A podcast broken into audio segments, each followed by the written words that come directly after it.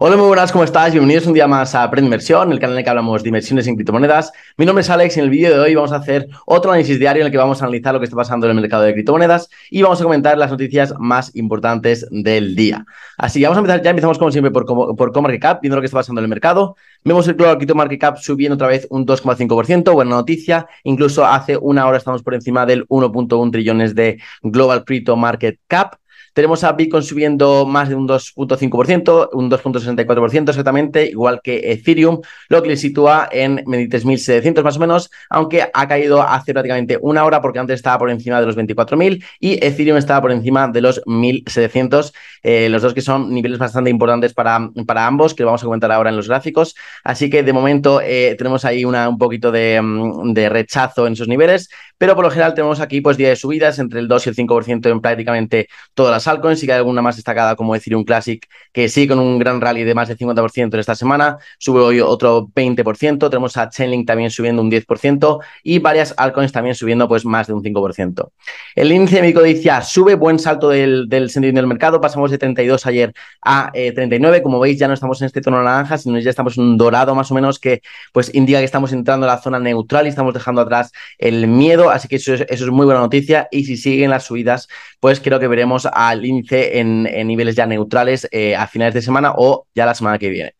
Yendo a los gráficos, ¿vale? Queríamos comentar el primero el Bitcoin, ¿vale? Y es que estamos pues todavía en este en la parte alta todavía este rango que para mí todavía no lo hemos roto, hasta que no rompamos los 24.000 con fuerza, todavía no podemos decir que estamos fuera totalmente de, este rango. Y eso va a ser muy importante, es un nivel muy, muy importante porque es clave romperlo, ya que aquí, como veis, no hay ninguna resistencia, ningún soporte, no hay zonas de oferta-demanda y por tanto hay un vacío de liquidez que puede hacer que eh, después de, em, de, romper este nivel veamos una aceleración bastante importante hasta los 29.000, que como os pongo aquí sería el objetivo a corto, eh, a corto plazo, diría medio, pero más corto plazo que medio. Yo, yo os he dicho que yo espero que lleguemos a este nivel de los 30.000 eh, de aquí a septiembre y después de septiembre, después del merge de Ethereum, creo que va a ser cuando vamos a ver otra vez caídas hasta los 20.000 dólares en, un fenómeno de eh, compra el rumor y vende la noticia. Entonces, esa es la, situación en Bitcoin. recordar que muy poca gente está dando bola a este cruce dorado que ha habido aquí hace prácticamente dos días y quería enseñaros pues la otra vez que estuvimos en, en, en una caída similar el año pasado, ¿vale? Cuando estuvimos aquí bajamos de los 60, 68 mil, bajamos aquí a los 30 mil, que estuvimos aquí pues en unos meses de, acumulación. Vemos aquí el cruce de medias y luego que vino, pues eh, justo que después de este, pues vimos una subida del 53%, 54% en Bitcoin. Entonces, ¿esto, significa, que va a suceder exactamente lo mismo? No. ¿Puede pasar? puede pasar perfectamente. Y una subida del, 20, del 50%, aquí vamos a calcularlo, sería que Bitcoin llegará pues a más o menos los, no lo puedo ver ahora aquí muy bien, pero creo que son los 30 y pico mil, lo cual no es tampoco muy descabellado, la verdad. Aunque yo creo, como, como os digo aquí, que vamos a llegar a 29. Entonces, en gráfico semanal, pues seguimos bastante bien, seguimos aquí por encima de 23.000, lo cual es el objetivo de, eh, cierre de esta semana. Si cerramos por encima de 24, muchísimo mejor, ya que la vela sería bastante más positiva, más alcista y daría, pues yo creo que la semana que viene también a, seguir las subidas, pero con, con cerrar por, por encima de 23.000, yo personalmente me conformo.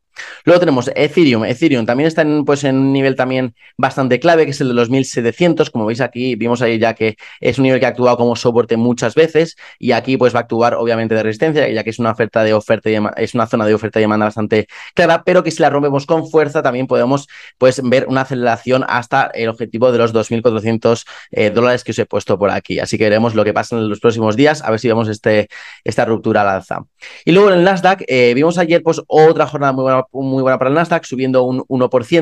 que para el Nasdaq está muy bien, es que estamos aquí acostumbrados en criptos a, subidos, a subidas del 6-7%, y eso no es muy real en, los mercados tradicionales. Entonces, bueno, después de, esta subida del 1%, luego tuvimos aftermarket después de, que, después de que el mercado cerrara los resultados trimestrales de Amazon y Apple, dos de los, pues, las, empresas más importantes del Nasdaq, eh, sino las dos más importantes, y vimos resultados muy buenos. Por parte de Apple, pues fueron buenos, eh, no fueron tan buenos como los de Amazon. Bueno, Apple subió un 2%, 2,5% 5% después del cierre del mercado y Amazon subió un 12%, haciendo que el Nasdaq ya se sitúe en los futuros de hoy en 12.860 y por tanto superando este primer objetivo que teníamos aquí en los 12.800. Veremos si es suficiente para continuar el impulso la semana que viene hasta el objetivo número 2, que es el de 13.500, aunque podríamos perfectamente por romperlo hasta aquí hasta 13.000 y pico, apoyarnos otra vez en, en los, en los 12.800 y ya atacar los 13.500. Pero bueno, de, momento tiene bastante buena pinta el Nasdaq. La empresa que sí que tuvo bastante malos resultados fue eh, Facebook o Meta, por su nuevo nombre,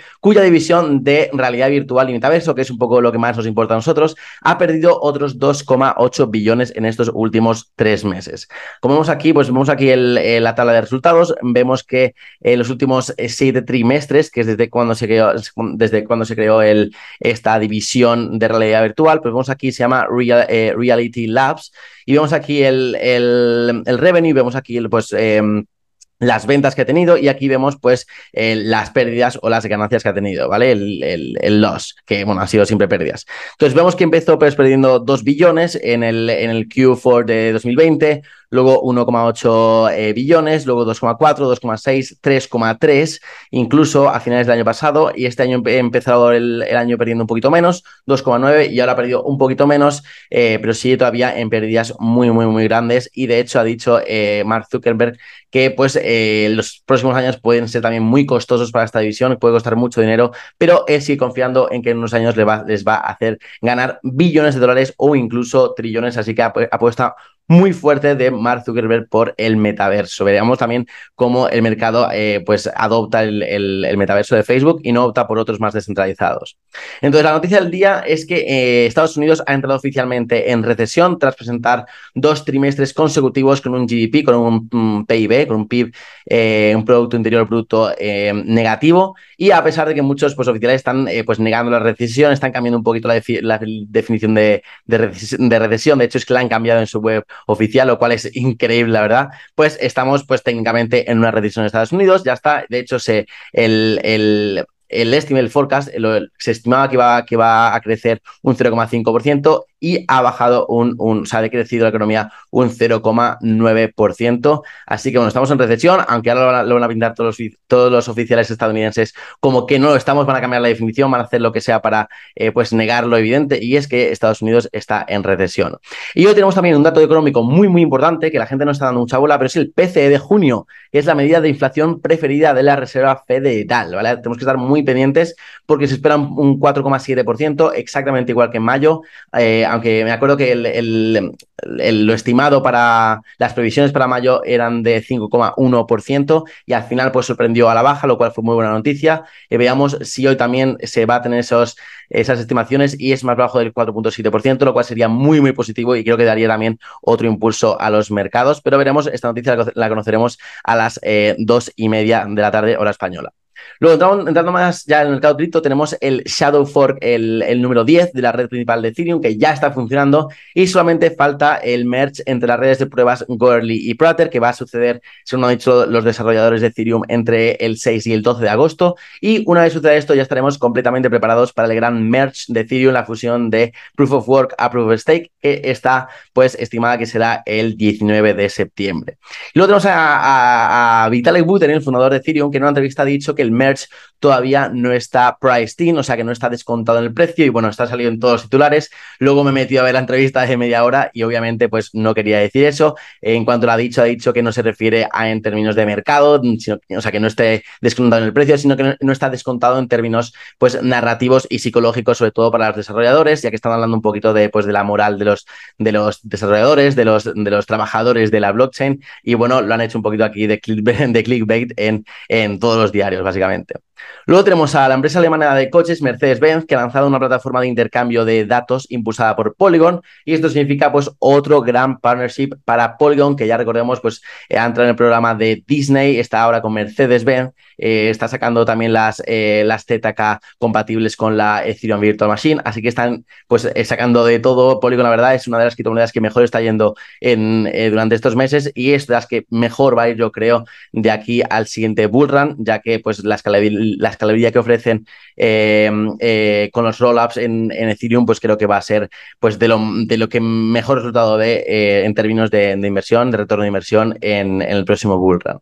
Luego tenemos a Solana, a la Layer One, que ha abierto una tienda física en el centro comercial Hudson Yards de Nueva York que bueno, yo ido para veces está siempre, siempre, siempre llenísimo. Y bueno, el objetivo aquí es un poco educar a la gente sobre Web3 y cómo utilizar un poco la blockchain de Solana, pues descargarse, descargarse pues eh, la wallet apropiada, cómo transferir tokens, cómo comprarlos, etcétera, etcétera. Y según su CEO van a introducir a más de 100.000 personas al mes eh, en el ecosistema de Solana y eh, veremos el resultado que les da. Pero bueno, esto es algo que están empezando a hacer bastantes proyectos, que es abrir tiendas físicas para educar a la gente, lo cual me parece, la verdad, bastante inteligente. Y luego tenemos como última noticia a Binance, que ha lanzado el piloto de una solución de venta de entradas con, con NFTs, con la Lazio, que bueno, ya eran socios y habían lanzado su eh, pues, fan token también más o menos juntos. Y eh, lo que van a hacer va a ser vender las entradas para sus partidos de la temporada 2022-2023 en forma de token no fungible, en forma de NFTs, para evitar así pues, la falsificación de entradas y la reventa de entradas,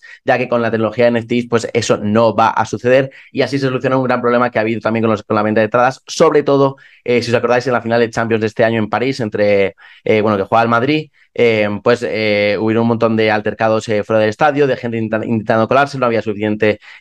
seguridad y hubo pues un lío brutal, la verdad, yo estaba justo en París y hubo un lío, un, lío brutal. Y esto, este problema de los NFTs, por ejemplo, lo solucionan ya que pues es un certificado digital de autenticidad y de propiedad que dice que esto te pertenece a ti y esto es auténtico, exactamente lo que hace falta con las entradas de pues tanto partidos de fútbol, bueno, eventos deportivos como conciertos o otros eventos en general. Así que muy buena solución a que aporta aquí Binance con el, con el partnership con la Lazio y estoy seguro de que de aquí a unos años casi todos los, los clubes de fútbol y pues casi todos los eventos se darán entradas con NFTs. Así que nada, esto ha sido todo por hoy. Espero que te haya gustado este vídeo. Eh, si ha sido así, dale like y suscríbete al canal si no lo estás. Nos vemos el lunes en el próximo vídeo. Vamos a estar pendientes de lo que pase con eh, los datos de inflación del PC en Estados Unidos. Así que nada, eh, que tengas muy buen fin de semana. Nos vemos el lunes y un abrazo para todos.